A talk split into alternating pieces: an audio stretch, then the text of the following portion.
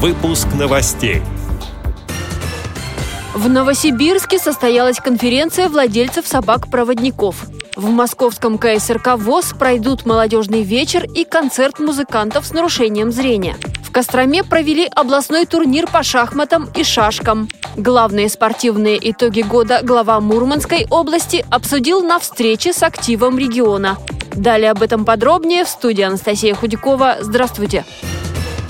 В Новосибирске прошла конференция «Собака-проводник как средство успешной социализации инвалидов по зрению».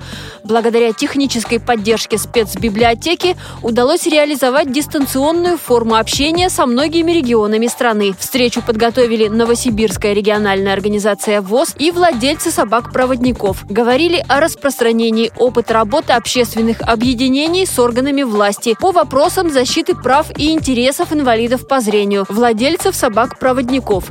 В конференции участвовали и представители Российской школы подготовки собак-проводников ВОЗ, сообщает пресс-служба ВОЗ.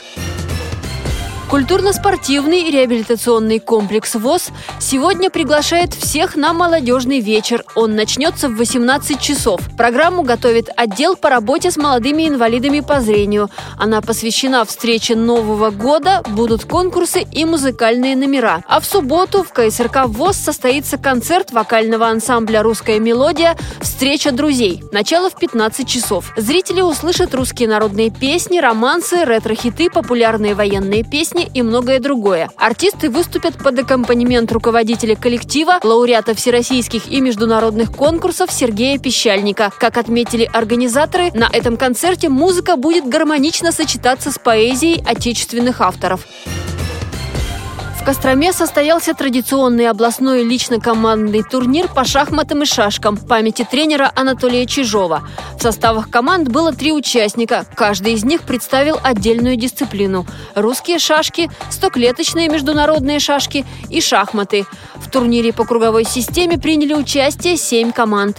Выступили пять мастеров спорта и девять кандидатов в мастера. Итоги турнира подвели в командном и личном зачетах. Победителей и призеров наградили кубками, медалями, дипломами. В командном зачете первое место заняли представители Центрального округа Костромы. Они отстояли титул победителя, завоеванный в прошлом году. Второе место заняла женская сборная Романовского реабилитационного центра инвалидов Костромской области. В ее состав вошли представительницы трех поколений спортсменов-интеллектуалов – бабушка, мама и дочь. Замкнула призовую тройку команда Костромской региональной организации ВОЗ.